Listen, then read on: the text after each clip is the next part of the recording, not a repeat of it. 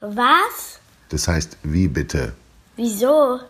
Wie erkläre ich's meinem Kind? Was die Hitze mit uns macht. Von Joachim Müller-Jung. Mit Hitze kommt der Mensch eigentlich ganz gut klar. Unser Körper kann einiges aushalten, dank Schweißdrüsen und einem reich verzweigten Netz an Blutadern, das Hitzestau verhindern hilft. Ein Hitzetag richtet nicht viel Schaden an. Gefährlich wird es erst, wenn aus der Hitze, wie zurzeit in Japan und vielen Teilen der Welt, durchgehende Hitzetage und Hitzenächte werden und wenn daraus am Ende sogar eine Hitzewelle wird, die wochenlang andauert dann kann sich unser Körper irgendwann nicht mehr erholen. Erst kommt die Hitzeerschöpfung, schließlich der Hitzschlag. Es ist aber nicht nur die Dauer der Hitze, die Spitzenbelastung mit Temperaturen über 50 Grad, wie sie in den letzten Wochen in vielen Regionen gemessen worden sind, stellen den ungeschützten Körper auf eine extreme Probe denn unser Körper versucht ständig und krampfhaft eine optimale Innentemperatur von 37 bis 38 Grad zu halten. So funktionieren die Organe am besten. Wenn es über 40 Grad geht, bei hohem Fieber also, wird es kritisch. Todbringende Hitzewellen gab es immer mal wieder lange vor dem Klimawandel. Doch inzwischen hat sich die Zahl der Monate mit Hitzerekorden weltweit verfünffacht in Teilen Europas oder Afrikas sogar schon verzehnfacht, seitdem der Mensch mit seinen Treibhausgasen die Erwärmung der Erde beschleunigt.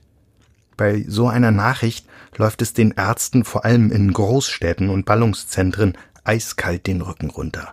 Denn damit wächst auch rapide die Zahl der von Hitzschlag bedrohten Menschen. Klimaforscher haben ausgerechnet, wenn es mit der Erderwärmung wie bisher weitergeht, dürfte die Anzahl der Temperaturrekorde in 30 Jahren zwölfmal so hoch liegen wie ohne den Klimawandel. Ein Drittel aller Menschen lebt heute in Gegenden, die an mindestens 20 Tagen im Jahr gefährlicher Hitze ausgesetzt sind. Forscher aus Hawaii haben kürzlich ausgerechnet, im Jahr 2100 könnten schon 74 Prozent, also drei von vier Menschen in solchen Weltregionen leben. Immer mehr Menschen drohen also hautnah zu erleben, was zuletzt immer häufiger passierte. Hunderte, ja Tausende von Hitzetoten in einem Jahr und praktisch in der Nachbarschaft. 2003 wurden bei Hitzewellen in Europa 70.000 Tote als Opfer der extremen Temperaturen draußen und drinnen registriert. Im Jahr 2010 waren es 7000 in den Vereinigten Staaten und mindestens 10.000 Tote allein in Moskau. Wer sich also über heiße Temperaturen freut oder gar über hitzefrei, sollte die Kehrseite immer mitbedenken. Unser Körper, ja die Physik, ist da extrem gefordert, oft gefährlich überfordert. Mehr extreme Temperaturen bringen aber nicht nur den Menschen, sondern auch die Tiere, Pflanzen und schließlich sogar die Maschinen an ihre Grenzen. Flugzeuge etwa. Wenn Luft aufheizt, dehnt sie sich aus, die Dichte der Luft nimmt ab. Das bringt Flugzeuge beim Abbremsen ans Limit. Entweder die Rollfelder müssen verlängert oder das Gewicht der beladenen Flieger verringert werden. Tatsächlich mussten schon zahlreiche Flüge umgeleitet oder an extremen Tagen deswegen gestrichen werden. Die Luft ist in der Hitze anders beschaffen. Unser Körper hat vor allem dann mit der extremen Hitze zu kämpfen, wenn sie mit hoher Luftfeuchtigkeit gepaart ist dann fühlt sich die Hitze noch brutaler an. Der Körper kann dann noch schlechter die Temperatur durch Schwitzen regulieren. Wir sind der Hitze praktisch ausgeliefert, auch wenn die innere Klimaanlage mit erhöhter Blutzirkulation und Schweißabsonderung auf Hochtouren läuft. Der Schweiß trocknet nicht auf der Haut und kühlt deshalb auch nicht.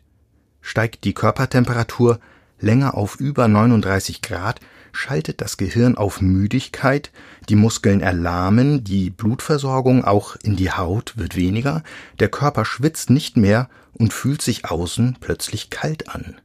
Innen heizt er immer mehr auf, bis das Gehirn überhitzt, das Denken langsamer wird, Verwirrung einsetzt, der Schwindel kommt, bis eben zur Ohnmacht. Das ist der Hitzeschock, bei Körpertemperaturen deutlich über 40 Grad fallen die Zellen und ihre Bausteine, die Proteine, auseinander.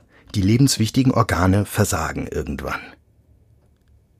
Kritisch ist auch, wie die Forschung immer klarer gezeigt hat, wenn der Körper keine Erholung bekommt, wenn die Hitzewelle auch die Nachttemperaturen hochtreibt und oben lässt.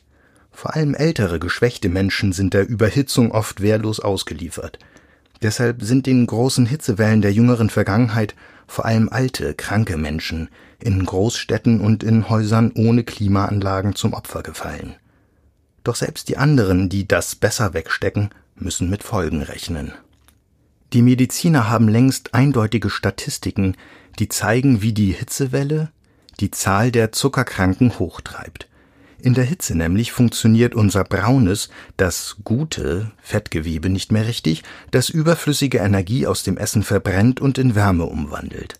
Die Folge die Leute legen die Energie als Depotfett ab, werden dicker und bekommen irgendwann eher früher als später Diabetes, die Zuckerkrankheit.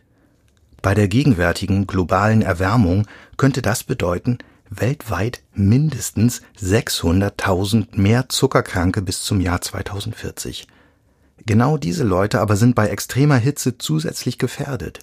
Sie erleiden früher als Nicht-Diabetiker einen Herzinfarkt, und das betrifft nicht etwa die ganz alten Menschen, sondern schon die jüngeren, wenn sie nur früh genug zuckerkrank werden. Deshalb gilt, Bewegung und gute Durchblutung übers ganze Jahr, das ist sicher der beste Schutz vor den Hitzefolgen und lässt uns auch dann weiter klar denken, wenn die heiße Luft vor den Augen nicht mehr aufhört zu flimmern.